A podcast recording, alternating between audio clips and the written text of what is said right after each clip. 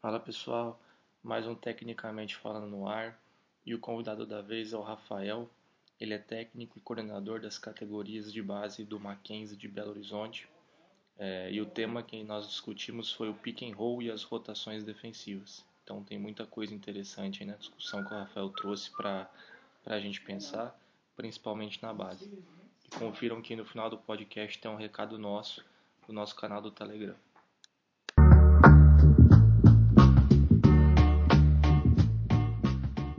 Rafael, então, primeiramente, eu gostaria de agradecer sua presença. É, gostaria que, antes de a gente entrar no tema aí, que a gente vai falar um pouquinho sobre Piquen, que você falasse um pouquinho aí da sua trajetória profissional. É, boa noite. Primeiro, agradecer o convite aí, Macari, Osso. É muito bom né, a gente poder participar durante a pandemia, é, trazer um pouco de conteúdo, de conteúdo, basquete, que é o esporte que a gente ama aí, tentar desenvolver todo mundo junto. É, eu sou Rafael, Sou formado em bacharel na FMG, trabalho como técnico de basquete aí há já 5, 6 anos. Né? Em clubes eu já estou há 4 anos. Né? Tive uma passagem breve pelo ginástico. E desde 2017 estou no Mackenzie. Esse ano eu me tornei supervisor de basquete do clube, estou com as categorias sub-14 sub-15.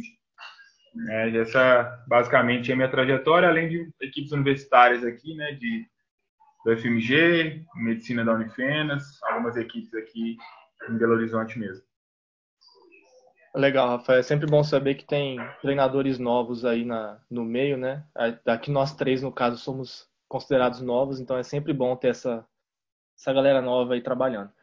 Cara, em cima do tema, é, pick and roll e rotações defensivas, dá para a gente ficar horas e horas conversando, né? A gente tentou sintetizar aqui, mas de maneira geral, vamos falar um pouquinho do básico, depois a gente tenta né, aumentar o, o grau de informação. Então, antes de mais nada, explica pra gente o que é o pick and roll no basquete, porque tem gente que ainda às vezes tem essa dificuldade de, de saber. Bom, pick and roll é, um, é uma ação tática, né, que envolve diretamente dois jogadores, né, um bloqueador e um atacante com a bola, um jogador que tem a bola nas mãos. Né? Esse, basicamente, esse bloqueador ele vai se entrepor no caminho do defensor para que o, que o atacante que tem a bola consiga criar algum desequilíbrio defensivo para ele finalizar ou para o companheiro que fez o bloqueio ou algum dos outros três jogadores que estão envolvidos na ação tática indiretamente. Né? Esse bloqueador, depois de fizer o contato com o defensor, ele vai girar e descer em direção à cesta, né? o roll, chamado roller, né, o bloqueador. Então, basicamente é isso, é uma ação tática para facilitar aí o desequilíbrio defensivo e gerar opções para o ataque. Boa, bacana, velho. Foi bem sucinto e direto. Eu acho que dessa maneira fica legal. É, e já que a gente você conseguiu já explicar né, o, o que, que é o pick and roll, na opinião do, do que você tem visto, aí, do que você enfrenta no seu dia a dia de trabalho, qual que é a maior dificuldade dos atletas em jogar esse pick and roll? E principalmente em defender esse pick and roll? Bom, é, primeiro, os atletas em jogarem o pick and roll, acho que a grande dificuldade é eles entenderem as opções e tomarem as decisões certas para cada situação que a defesa oferece. Né? Porque acho que muitas vezes, principalmente categoria de base, mas no início, né, igual eu as idades que eu trabalho hoje, 14, 15 anos, são as idades que eu gosto de iniciar esse trabalho de pick and roll. Os meninos, quando você inicia, eles, eles entendem que o pick and roll, o, o cara que está com a bola, ele tem que definir a qualquer custo.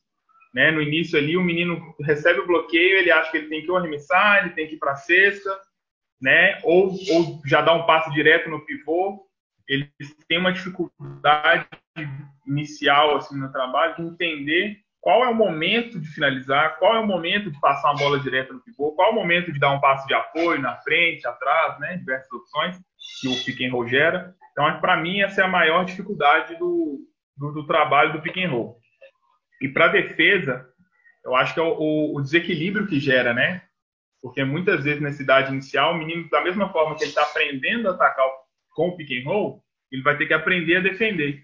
Então, muitas vezes os meninos se perdem, eles não não conseguem trocar, não conseguem fazer um tipo de defesa que você está ensinando ali e acaba ficando muito simples para ataque, né? E aí fica um, essa dicotomia, né? Assim do, do ataque, o menino tomar a decisão sempre de querer ir para a cesta, porque às vezes a defesa não está madura o suficiente para entender como que ela vai defender, né? Porque o pick and roll gera um desequilíbrio muito grande na defesa, né? Um facilitador para o ataque muito importante no jogo de basquete hoje. Nessas categorias iniciais ele ainda é mais é, como que eu vou falar, ele é mais mais forte, né? Exatamente por esse fator dos meninos não estarem prontos ainda para defender ele. Rafael, não pode chamar de porcão aqui no, no, no podcast. Rafael, é, você tocou em dois pontos muito importantes aí do pick and roll, principalmente na, na quando você vai ensinar, né? É, você tocou no ponto da categoria que você ensina, mas você, você, falou de duas coisas que são importantes. Uma é que os, que os meninos têm muita dificuldade de entender o pick and roll, as opções que ele gera, como que eu defendo e tudo mais e a outra no impacto que ele tem para o jogo, né? Então, é, em determinadas categorias, se você usa pick and roll, é a única coisa que você precisa fazer para conseguir fazer a cesta. E aí eu queria que você falasse um pouco para a gente como que você entende esse processo de ensino, é, de acordo com a categoria, como que você vê a introdução é, do pick and roll em categorias menores. Boa, bacana. Esse, esse acho que é o tema mais recorrente, né? A gente vê aí discussões, lives, muita gente perguntar qual idade começa, qual idade não fazer, o que fazer, como fazer. Eu sou um pouco cético em relação a essas receitas de bolo, né? Há 15 anos. Acho que depende muito do, do atleta de 15 anos que eu tenho, que o que você vai ter aí, é, acho que varia muito. Eu falei aqui 14, 15 anos, que eu acho que é uma idade média, né? Mais para 15 do que para 14, na verdade, que para não ficar em cima do muro mas é, depende muito do, do, do, da bagagem que o atleta teve antes, né? Da consolidação das, das capacidades dele em relação a tomar de decisão, fundamentos, principal, uma coisa que é muito importante, é acho, espaçamento na quadra, posicionamento na quadra. Os atletas não têm essa noção de espaçamento, né? De, das rotações bem bem definidas, sejam elas internas, né, no garrafão ou externas com os com os jogadores abertos, acho que o ensino do pick roll ainda é, é, é atropelar um pouco o processo de ensino. Né? Então, digamos que no seu 14 anos você ainda vê ali que os, que os atletas não têm isso consolidado, acho que não é a hora ainda de você começar com o pick roll.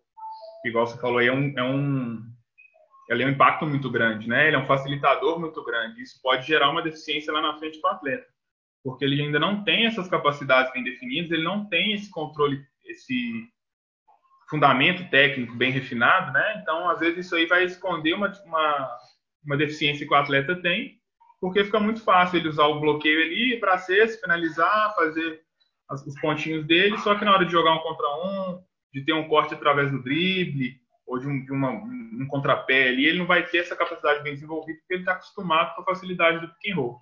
Então, são, esses são pontos assim que eu acho bem relevantes e bem fundamentais para para esse início, né? Então, pensando nisso, eu imagino ali 14, 15 anos, os meninos começam a ter essa maturidade, né? Você começa a ter uma, homogeneidade maior de atletas com esse tipo de capacidade para poder iniciar o pick and roll. Né? 12, 13 anos eu acho um, um crime, na verdade, usar pick and roll, né? 12 anos, então você praticamente mata aí 10 atletas para jogar com dois, né? Botar um grandão para bloquear e ir lá para baixo, aquele seu jogador mais habilidoso, pequenininho, mais rápido ali para ficar fazendo bandeja, é bem ruim. Acho que é bem prejudicial. Assim, 12, 13 anos é a gente vai construir essa questão de espaçamento da quadra, essa questão dos fundamentos, essa questão do corte, do passe, né, da, das tomadas de decisão que são muito importantes que lá na frente vão ajudar no pick and roll, né, que acho que é fundamental para o bom uso do pick and roll. Ah, bacana a sua resposta. E você comentou algo que é super importante, né? Depende do grupo que você tem, né? Você tem que acompanhar a maturidade do seu grupo, tanto física quanto técnica e tática. Tem grupo que você pega com um ano de experiência, tem grupo que você pega com cinco anos. Então, o que você vai ensinar vai, vai ser totalmente diferente, a maneira que você vai ensinar. Então, é essa análise minuciosa da sua equipe é muito importante. E além do, do, do pique na bola, né, que é esse pick and roll, existe também o, o bloqueio indireto, né, que é o pique indireto.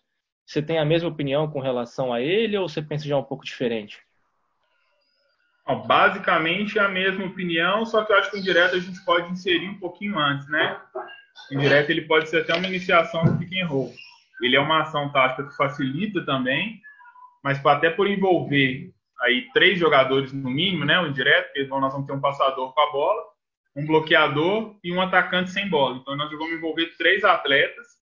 Né, ela gera um pouquinho mais de complexidade nessa situação por ter mais atletas, né?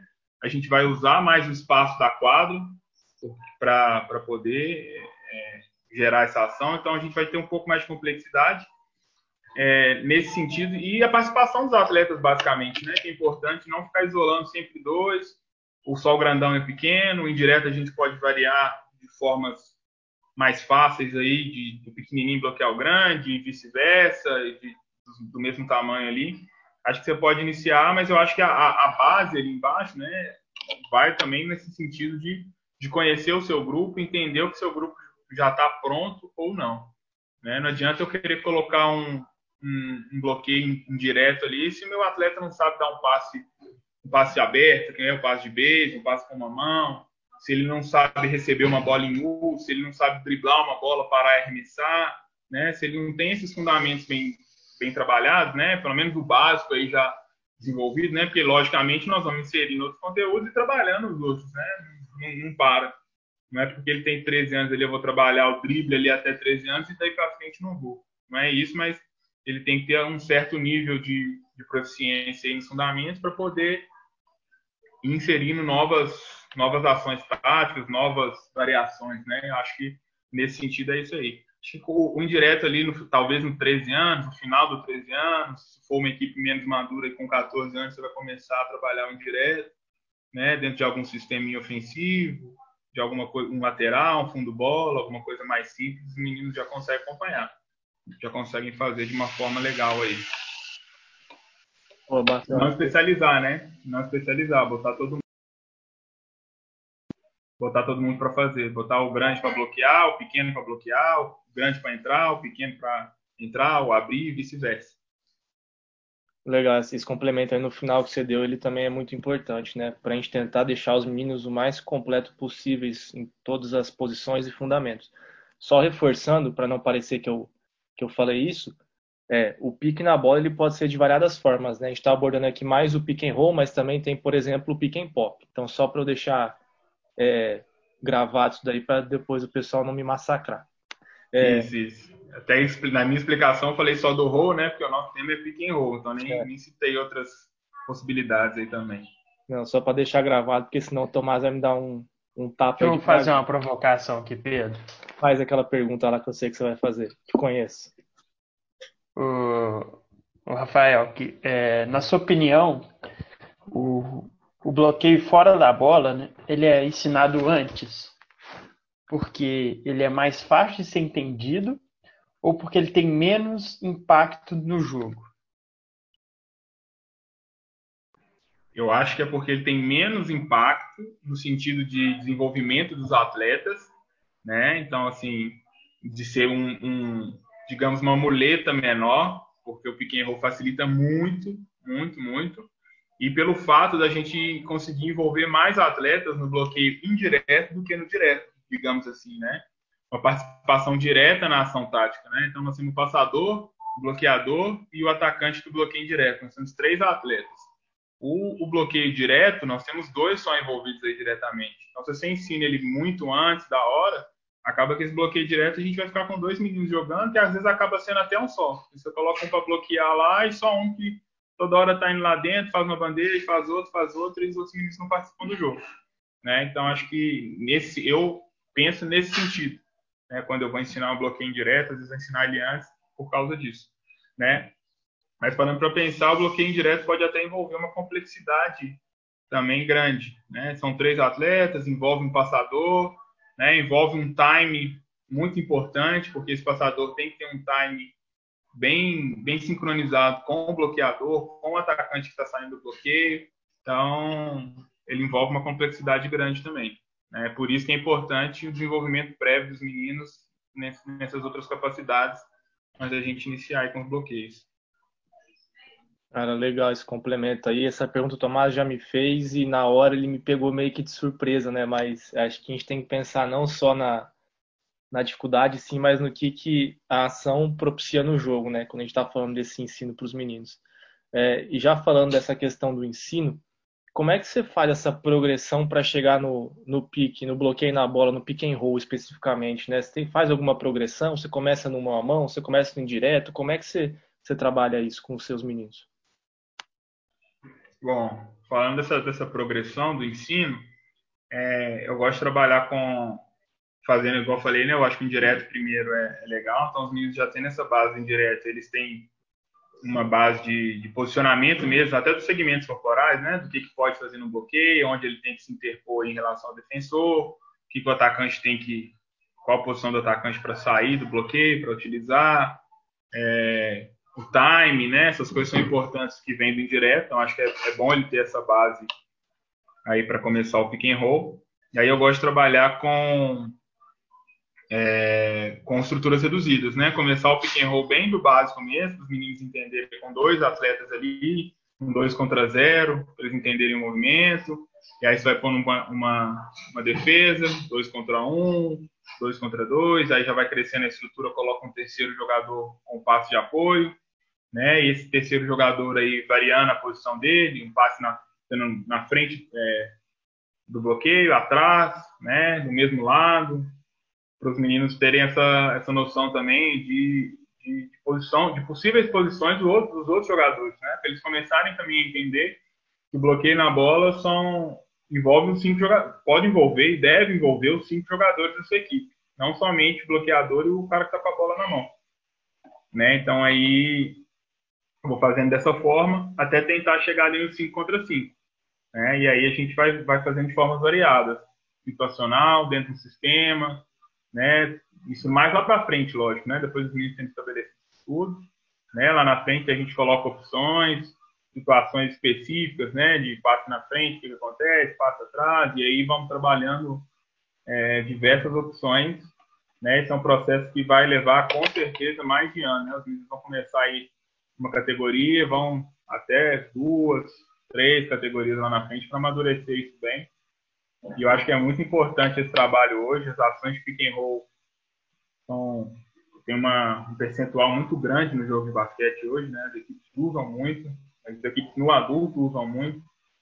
Né? Os meninos, quando vão chegar lá, eles têm que ter isso bem trabalhado para poder acompanhar lá na frente. Eu penso muito nesse sentido aí, nesse trabalho do pick and roll. É, eu acho que essa questão que você falou do, do, do, pick and roll acabar sendo muito utilizado, ele é utilizado não só na base, mas como no adulto. Eu li um trabalho aí recentemente, não vou lembrar o ano, mas ele fala da dinâmica de criação de espaços no jogo. Né? Eles analisaram basicamente os jogos do Mundial. Então, que seria a competição a nível FIBA mais top ali junto com as Olimpíadas, né? E as ações que mais ocorriam nos ataques onde havia criação de espaço era exatamente a situação de pick and roll. Então, é uma coisa que está muito presente no jogo hoje, já devia ser antigamente também. Então a gente tem que também saber ensinar isso aí na base de uma maneira progressiva, sem, né, que nem você falou, sem matar o moleque antes do tempo, né, sem queimar etapas, porque se a gente ensina também muito cedo, o menino vai ficar refém só de uma opção e hoje a gente sabe que o cara que faz só uma coisa, ele está aos poucos perdendo muito espaço aí dentro das equipes profissionais, né? E quando, como a gente está falando de pique, da, do, do pick and roll, né, de como você ensina, você, tá, você falou da questão ofensiva, né? Mas quando a gente ensina o menino a atacar, para o negócio ser desafiador para ele, para ele poder ter uma aprendizagem em cima disso, ele também tem que jogar contra meninos que saibam defender. Então, quando você ensina o ataque no seu treino, você provavelmente já faz alguma coisa defensiva, né? E qual é a primeira opção defensiva que você faz no pick and roll? E como é que você trabalha isso com, com o seu grupo especificamente? É isso, é, isso é um ponto interessante, né, Macari, que você falou. Realmente é importantíssimo, porque senão o pick and roll fica aquele negócio fácil demais, a defesa não consegue exigir do ataque, e aí acaba que os atacantes não vão ter aquela, aquilo que a gente quer, né, aquela tomada de decisão é, eficiente, né, que lá na frente vai fazer falta vai ficar uma coisa muito simples e na verdade a gente sabe que não é uma ação simples, né? Quando a defesa sabe se comportar bem. Então eu gosto de primeiro ensinar essa questão com o ataque, né? Naquela progressão que eu citei de estrutura reduzida, número reduzido de jogadores, deixar os meninos quebrarem um pouco a cabeça na defesa, tomarem as decisões deles meio intuitivamente, assim mesmo, deixar eles tentarem descobrir, e aí aos poucos eu vou ensinando. Eu acho que a primeira uh, que eu gosto de ensinar, e a que, que hoje tem sido né, muito, a gente tem visto muito também, cresceu muito nos últimos anos, acho que bem recente, né, se a gente for pensar aí, da última Olimpíada para cá, talvez até menos do que isso, que é a questão da troca, né, do grande marcar o pequeno, o pequeno marcar o grande, uma troca tripla, uma rotação mais complexa.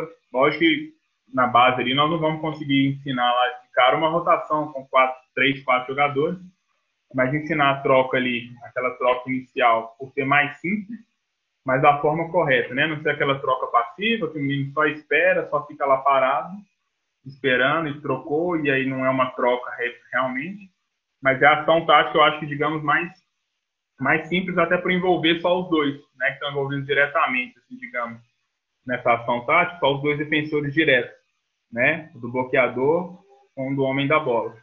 Então eu gosto de começar pela troca. E, e aí na sequência eu gosto muito de fazer o step. Eu acho uma, uma opção agressiva, uma opção legal com, com os meninos, né? Que obriga, é desafiador, obriga os meninos a trabalhar a postura defensiva, a ficarem atentos. Né? O step é aquele passo paralelo à bola. Não é paralelo, na verdade, né? Perpendicular ao homem da bola, né? Põe o peito na frente do, da trajetória do atacante da bola, por alguns segundos ali, dando um, dois passos, e retorna para marcar o seu jogador que fez o bloqueio. E aí, nesse sentido também, aí eu gosto de começar depois da troca com ela, porque a gente já começa a trabalhar um pouco das rotações defensivas, né? Porque aí nós vamos ter que ter a ajuda de um terceiro jogador, seja ele do lado do bloqueio, do lado contrário, aí varia da, do acordo com o que você gosta de fazer, da filosofia e etc né, para dar uma ajuda momentânea para esse homem que está entrando, entre aspas, livre, né, até o jogador que deu esse step, esse passo perpendicular à bola, retornar para poder marcar o, o, jogador que entrou e o jogador que sofreu o bloqueio conseguir retornar para o jogador dele. Então, nessa situação aí, o homem do bloqueador tem um desafio né, de parar, às vezes, um jogador mais rápido, um jogador mais ágil, voltar para o jogador dele, um terceiro jogador entra nessa ação para poder fazer uma ajuda para os companheiros dele e conseguir retornar para o defensor dele de forma efetiva, equilibrado, com a postura boa. E o homem da bola, um, um, desafio talvez até maior, né? Porque ele sabe que ele vai ter uma ajuda ali momentânea e que ele precisa se recuperar. Ele não pode ficar ali paradão, cômodo, ele tem que, é, dentro da técnica, né? A gente passa, recuperar, retornar para o jogador dele e parar a bola, né? Parar a, a ação tática ali. E aí a gente vai aí vou colocando as outras opções, né? Que também são várias, de acordo com o grupo de, de, que eu tenho, né? Às vezes você tem um jogador ali que é muito grande, que não tem tanta mobilidade, aí você ensina primeiro uma coisa que ele vai entender melhor, ou às vezes você tem um grupo muito homogêneo, você consegue fazer troca, fazer defesas mais agressivas, fazer dobras, né? Então, acho que as outras opções eu vou fazendo de acordo com o que eu tenho do meu grupo e de que eles desenvolveram nessas duas primeiras. Mas, basicamente, eu gosto de trabalhar com a troca e com esse step, né? essa ação aí de, de um vai, uma ajuda e volta, né? uma ajuda bem momentânea ali. Rafael, normalmente, é, no nível que a gente joga, né, na base, normalmente a maioria dos, dos bloqueios acontecem em determinado jogador do time, né? Sempre o melhor jogador é o que mais vai jogar essa situação, normalmente. Né? É, e aí o que eu queria te perguntar é, é que, quais características que, que definem o tipo de defesa que você vai escolher ali para aquele jogador e entender assim, né? Claro que se estiver dando errado, você vai tentar outra coisa, mas inicialmente, o que, que que te faz escolher por um determinar uma troca ou determinar uma uma ajuda e volta, enfim?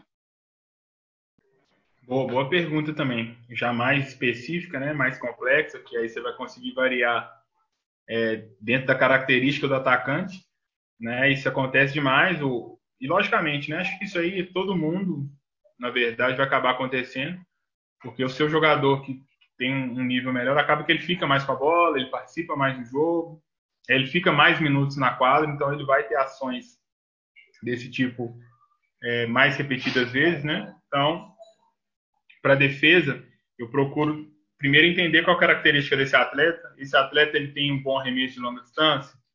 Esse atleta consegue, se eu se eu fizer uma defesa no bloqueio mais passivo, ele vai conseguir arremessar com facilidade ali, rápido, né, com um espaço às vezes nem tão grande, mas se der um, uma brecha ali, uma falha, né, um, um, dois, três segundos de recuperação para defesa, ele vai conseguir arremessar.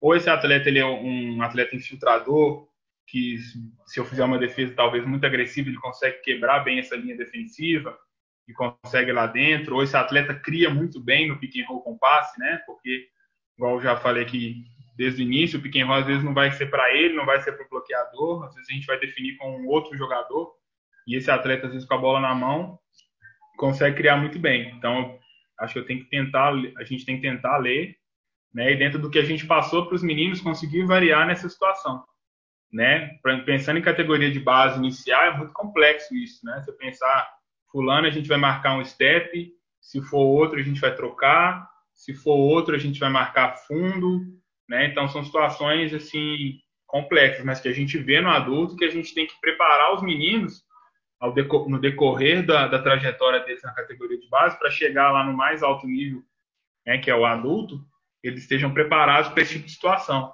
Então, começar a trabalhar essa situação que você perguntou, é muito importante até nesse sentido, né, da tomada de decisão do menino entender que ele vai passar por isso em algum momento, né, de, de ter defesas diferentes em relação à característica do atacante. Às vezes não tem porquê eu fazer uma defesa tão agressiva se o jogador ali ele não consegue arremessar tão bem, né, se ele não é um criador de, de, de passe tão, tão bem, se ele não, não cria tão bem nesse pick and roll, né, eu posso ser um pouco mais passivo, eu posso fazer, às vezes, uma, uma defesa dentro, passar por trás ali do bloqueio, né? Ou, ah, não, a gente vai tentar, tem uma filosofia que eu quero tentar trocar todo mundo.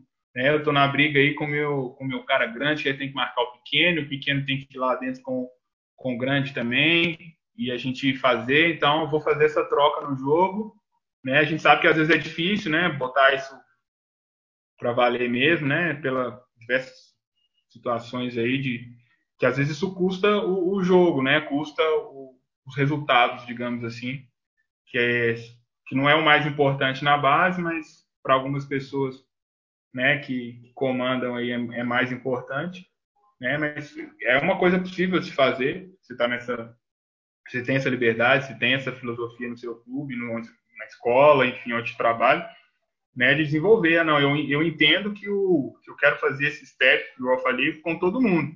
Dependendo se, se o cara ali é rompedor, né?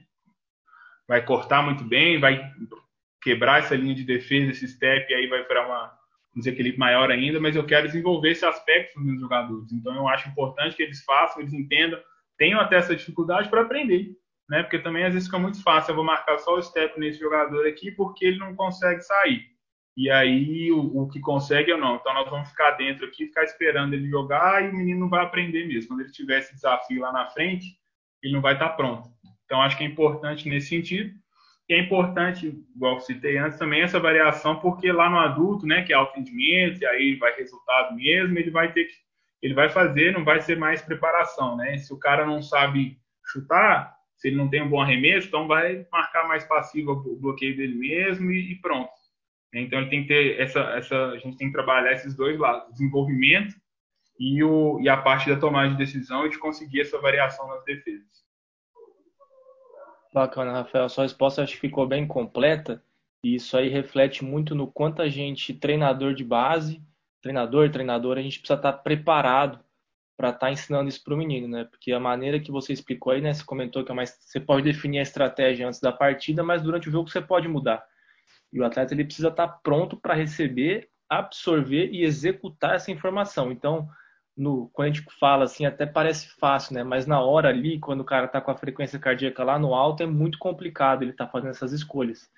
Então, o, o treinamento ele se torna uma ferramenta absurdamente importante para a gente fazer o quê? Minimizar esses erros na hora do jogo. E é lógico que vai ter erros, porque se no profissional a gente vê, Imagina na base que o menino está passando por um processo de formação, que são várias coisas, então a gente tem que ter um pouco mais de calma quando a gente vai trabalhar com essas categorias, principalmente as iniciais, né? Acho que vai chegando ali nos mais velhos, a gente já pode né, mudar um pouco o comportamento com relação a essas cobranças, mas no início é muito difícil. E em cima disso, né, eu queria saber se você trabalha diferente quando você vai defender o, o pique na bola quando está marcando individual, se tem uma diferença né, desse pique que está defendendo quando você está marcando individual ou quando você está marcando zona, ou, ou você trabalha da mesma forma para você não alterar em nada. Eu acho que altera consideravelmente, porque principalmente porque zona a gente tem, não que no individual não tenha, né? A gente tem várias formas de defender, mas a zona a gente tem muitas, muitos tipos diferentes de zona, né? Depende do que, que você quer com aquela zona. Né? Você quer preservar, proteger mais o garrafão? Você quer que seu cara grande não saia lá de baixo? Você quer confundir o ataque? Você quer, sei lá, acelerar o ataque? Você quer pressionar a bola? Então, acho que dependendo do que você quer com a zona, é diferente, né? Principalmente porque, geralmente, o que, na individual, o que, que acontece, né? Vamos supor aí que a gente está tendo um bloqueio, um pick and roll né, no, na defesa individual, o jogador do bloqueador, ele acompanha esse bloqueador até praticamente lá em cima, né? Exceto uma defesa mais, mais passiva aí dentro, mas mesmo assim ele se movimenta em relação a esse bloqueador. Já na zona isso não vai acontecer, né? porque a gente está marcando em zona. Então, vamos supor que o bloqueador vai lá em cima, na 45 graus, fazer um bloqueio na bola, né, na, na lateral da, da linha de três pontos, por exemplo. Nós não vamos acompanhar esse cara que saiu lá de baixo, lá do garrafão do outro lado, o cara que estava lá zona não vai acompanhar ele até lá em cima. Né? Então já é uma forma diferente você defender na zona. Eu acho até um pouco mais complexo né, na zona, por, por esse motivo né? E aí o ataque acaba conseguindo sobrecarregar um lado, gerar uma vantagem numérica ali, com o pick roll na zona, é uma arma muito boa.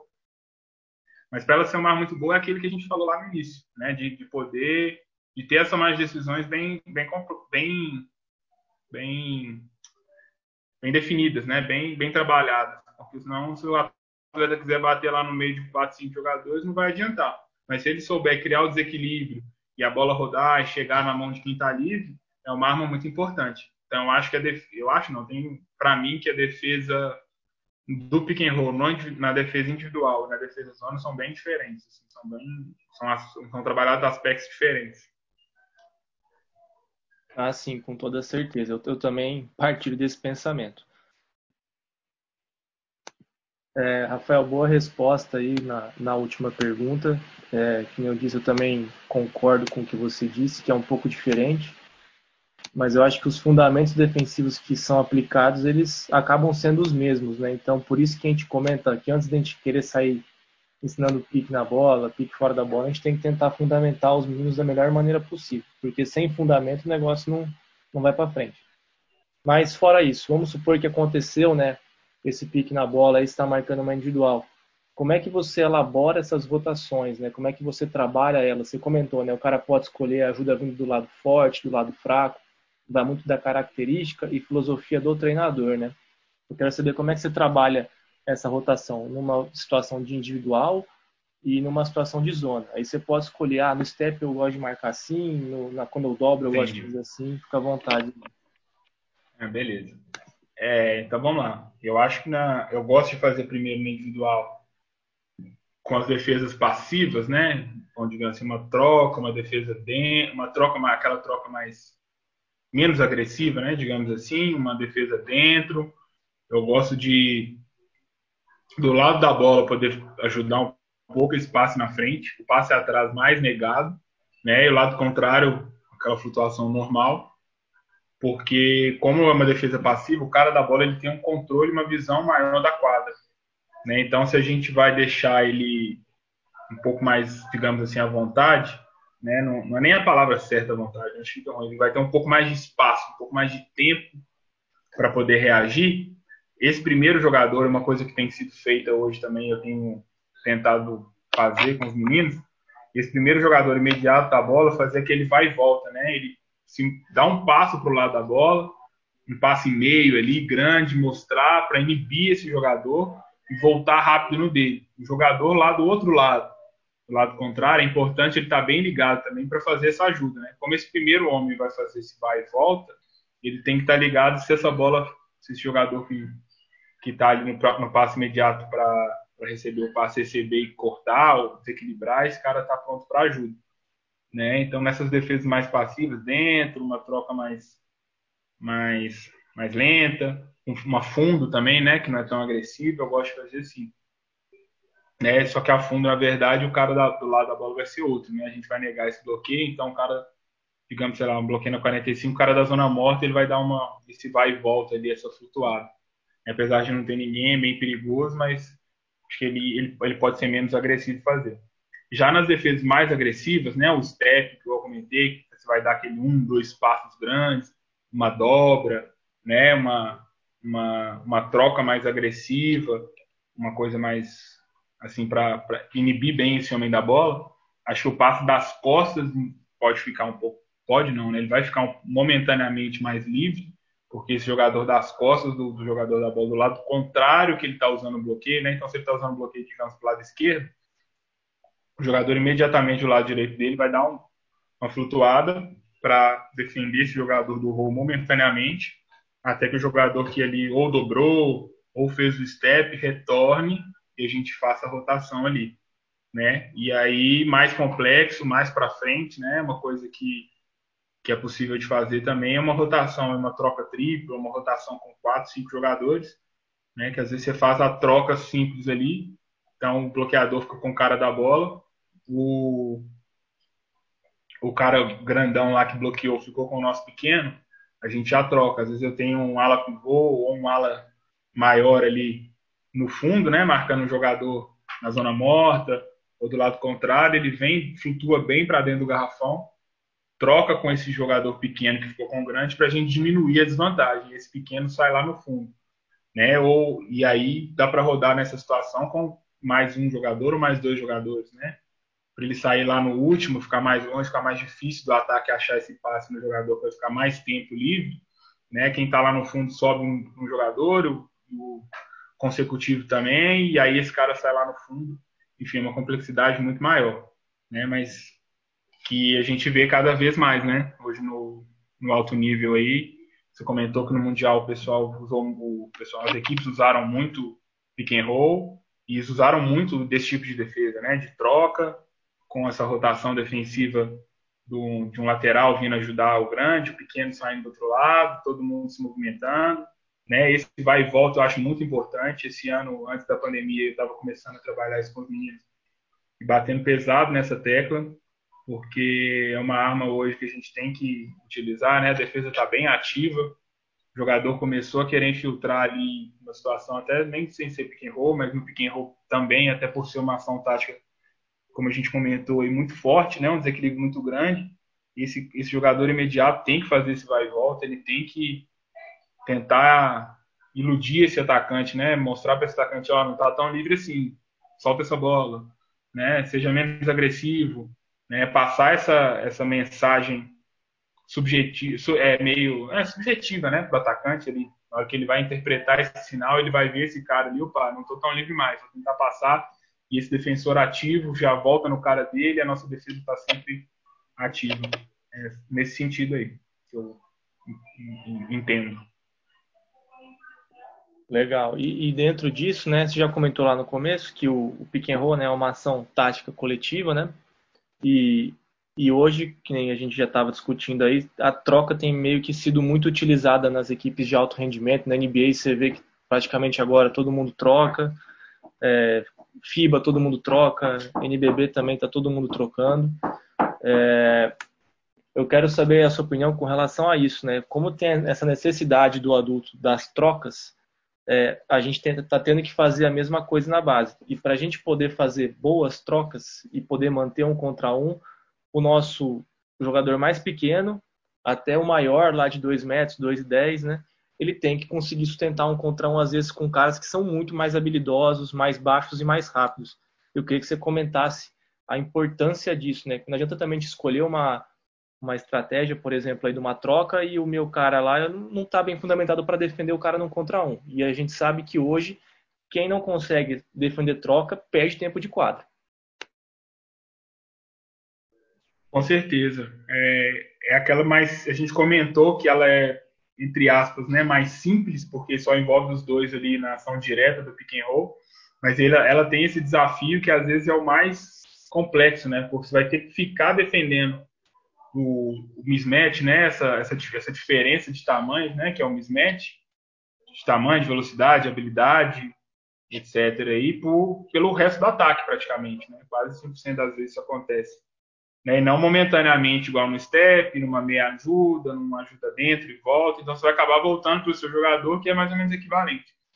Já na troca, não, né? Então você vai ter que fundamentar ali o grandão para marcar de frente, o pequeno para se virar lá embaixo com o grandão, que às vezes vai querer tomar posição, ele vai ter que tomar a frente, vai ter que arrastar o cara, vai ter que brigar, vai ter que empurrar, vai ter que usar o quadril no joelho do cara ele vai ter que se trabalhar fisicamente, né? Porque ele vai ter que ficar mais forte, senão ele não vai conseguir fazer isso, né? E daí está a importância do trabalho físico hoje também. E o grande ele vai ter que trabalhar fisicamente para ficar mais rápido, ficar mais reativo, mais veloz, porque ele vai ter que marcar ali de frente um jogador rápido, um jogador que às vezes mata a bola, que se ele der espaço o cara vai chutar.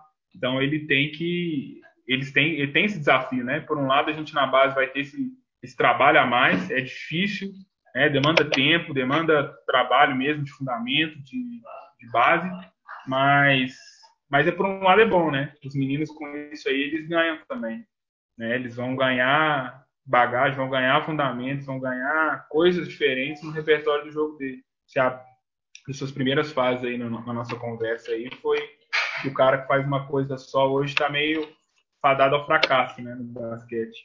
Então, o cara que defende de uma forma só, também tá, né? Não só o atacante, né? Ele, ah, eu só consigo marcar o pivôzão grandão. Aí eu só consigo marcar o armador ali. Então é difícil, limita o ataque, né? Limita, desculpa, a defesa. Né? A defesa fica limitada com isso. Você não tem o cara versátil. Né? Vê o, o, o Rockets aí, né? Colocou os caras menores, mas que fazem tudo. Marca grande, marca pequeno. Então, se consegue fazer isso, é para nós é maravilhoso, né? Para os meninos, para desenvolver os meninos e para nós, até a gente ganha muita opção.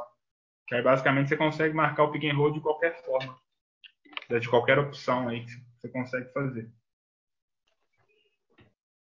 Ah, eu vou fazer uma, uma outra pergunta meio provocativa, que eu acho que você já viu eu fazendo também.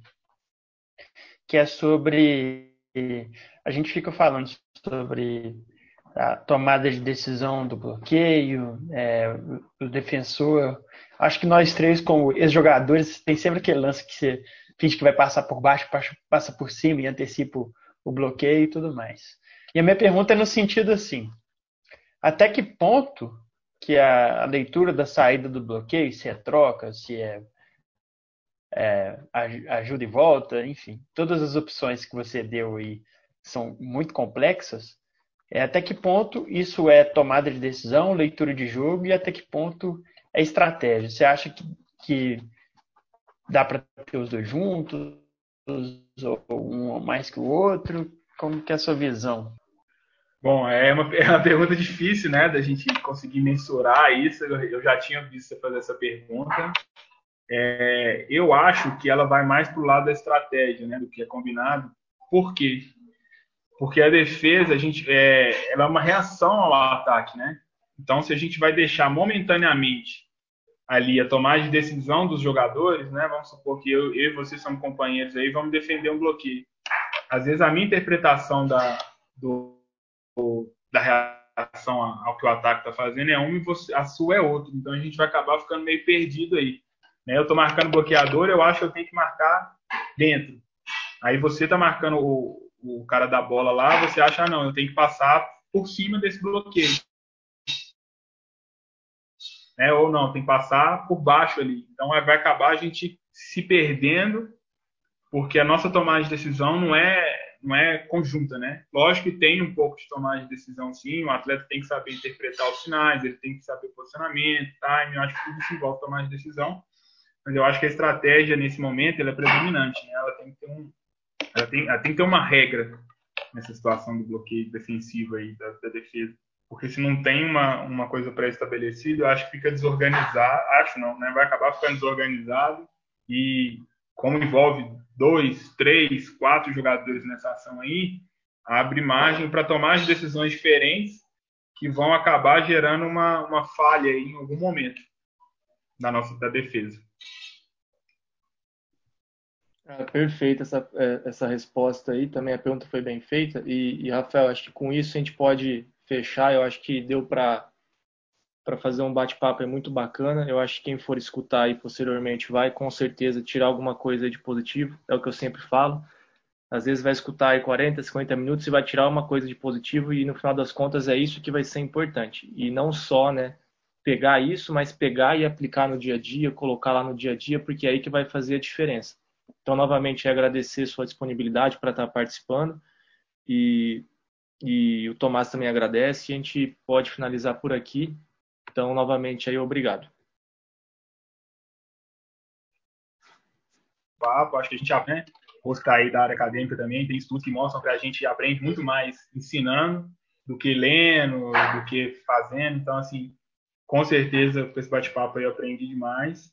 E parabenizar os dois pela iniciativa, né? Iniciativa que, que é muito altruísta aí para todo mundo, né? Contribui para todo mundo, né? De, de, passar esse conteúdo, trazer pessoas aqui para ensinar o, o, treinador do basquete, né? Quem gosta do basquete, para cada vez a gente construir junto aí atletas melhores, um, fomentar o basquete mesmo aí no, no nosso país, né? Isso, atitudes assim são boas. A pandemia trouxe essa trouxe umas dificuldades para a gente, mas trouxe esses pontos positivos também.